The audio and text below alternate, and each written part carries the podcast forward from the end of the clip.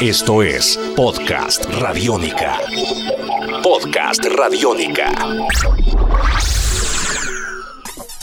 Hola, ¿cómo están? Bienvenidos a Envits Podcast Radiónica. Seguimos en esta segunda parte con eh, Daniel Weinstein como invitado, quien nos habla de su referente electrónico, el señor Derek May, uno de los más importantes personajes en la música electrónica en el techno. Para hacer referencia a él, tenemos que también hablar de otros dos señores que han pasado por acá.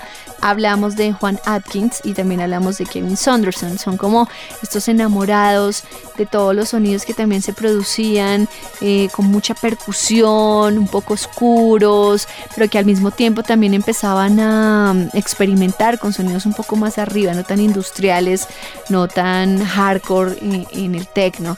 Así que mm, este señor Derek May los conoció cuando él estaba en el instituto. Este trío empezó a escuchar música que los empezó a influenciar.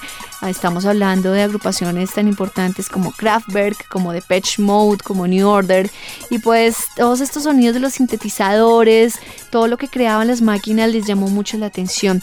En 1986, Transmat, el sello de Derek May, publicó su primer sencillo llamado Let's Go y fue firmado como X-Ray. Hemos visto que muchos de estos productores pues tienen diferentes personalidades. Y pues Derek May no es la excepción, conocido como Rhythm is Rhythm, también como X-Ray. Pues resulta que el sello de Transmat junto a los sellos de Juan Atkins, que es Metroplex, y de Kevin Saunderson, que es KMS, se convirtieron en un punto de referencia bien importante en Detroit por aquel momento. Ya en 1993 sacó un nuevo sencillo llamado Icon, al que le seguiría el álbum Relics, que también recopila una serie de trabajos no publicados del señor Derek May. Desde entonces este señor se ha dedicado a producir sonidos de otros DJs, también a moverse por el mundo entero con su música y también ha hecho parte de música de películas, por ejemplo como el DVD High Tech Soul que salió en el 2006, que trabajó en todo el desarrollo de esta película que está enfocada en el techno de Detroit. Y pues obviamente eh, él se convierte en uno de los principales protagonistas de esta película.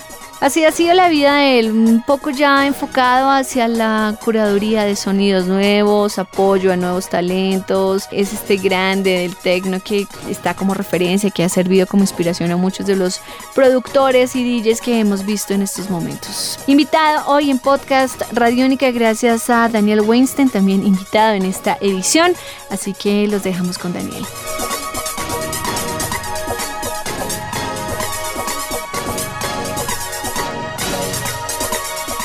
Podcast Radiónica. Digamos que estás delante de una persona que jamás ha escuchado a Derek May. ¿Qué canción usarías para presentarle los sonidos de este señor y por qué? Obviamente Strings of Life. Obviamente. Y es una canción que ya pues ya entrados en el 2015, esa canción se, se hizo en el 1987, una cosa por el estilo ya en el 2015 yo creo que toda la, todo el mundo lo ha oído. Es como preguntarle a una persona Night of the Jaguar de Rolando. Es una canción que hasta la persona más vallenatera en el planeta o balcánica ha oído esa canción. Es épica.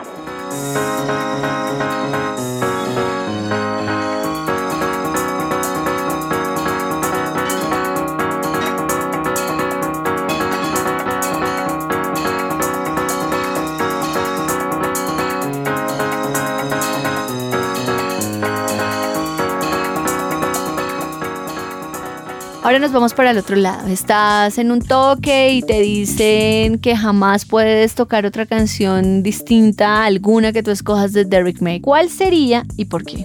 Hay una canción de él que no es tan conocida que se llama Phantom Lurks. Es una canción, yo diría que típico Derek May, bien tecnera dentro de los bajos, un poco ácida, se parece un poco a un Joey Beltrán, pero y es una canción vieja, pero al mismo tiempo tiene este un sentido bien groovy, bien bailador, un poquito oscura, pero es una canción que desde que la conozco funciona hasta el día de hoy.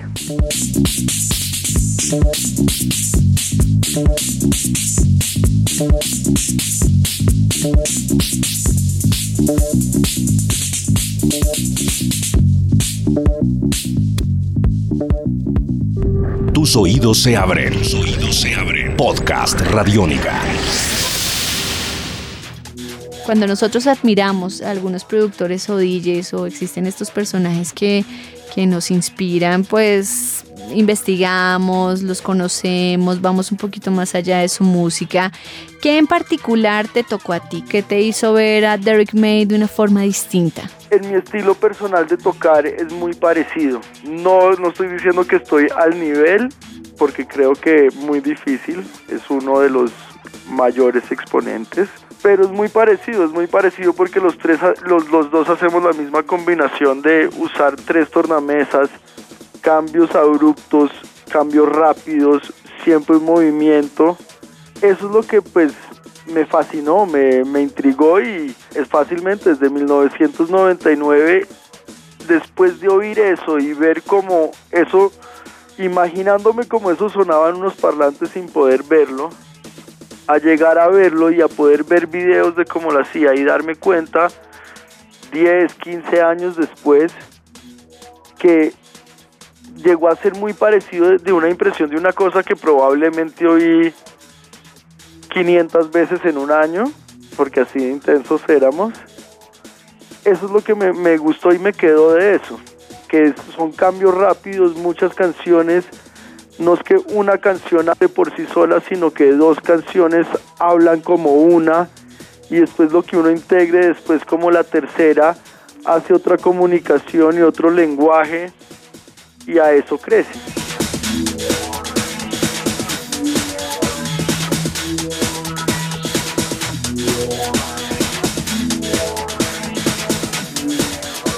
Bueno, Daniel, pues muchísimas gracias por acompañarnos hoy en, Beats, en Podcast Radiónica. Mil gracias por la invitación, Dayana. Un abrazo, saludes.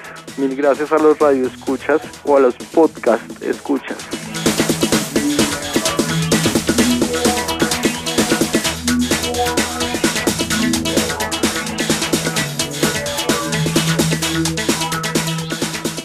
Y hasta acá llegamos a podcast Radiónica en Beats. Gracias por acompañarnos hoy al lado de los sonidos de Derek May, también de las palabras de Daniel Weinstein. En una próxima edición tendremos más invitados y más historias que contar alrededor de la música electrónica. Yo soy Diana Rodríguez, esto ha sido en Beats, somos Radiónica. Chao.